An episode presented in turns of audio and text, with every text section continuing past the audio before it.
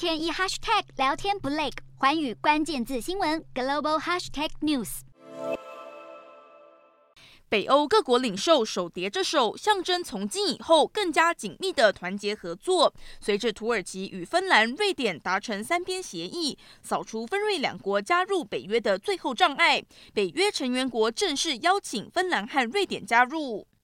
俄罗斯入侵乌克兰掀起的危机意识，让瑞典和芬兰放弃传统的中立立场。不过，北约这次能够顺利扩张，也要拜美国总统拜登一连串的电话外交所赐。早在二月，俄罗斯集结部队准备开战时，拜登就打电话给芬兰总统尼尼斯托，讨论将北约扩张到俄罗斯边境的可能性。三月和尼尼斯托会谈时，两人也一起致电瑞典总理安德森。而在土耳其扬言否决芬瑞两国入会之后，拜登也拿起话筒协调，甚至二十八号抵达马德里出席北约峰会前夕，都还在跟土耳其总统埃尔段热线，终于促成协议。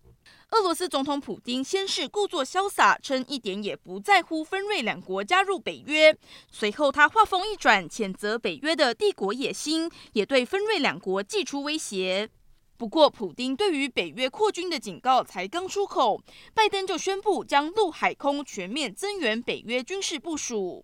美国准备在不久的将来把欧洲部署的美军人数从乌俄战争前的八万增加到十万名士兵，同时也预备在波兰永久驻军。这是美国首次在联盟东翼建立持久的立足点，明显剑指俄罗斯。拜登还表示将向英国派遣两个额外的 F 三五战斗机中队，并向德国和意大利派遣更多军力，形成冷战以来北约最大规模的防御行动。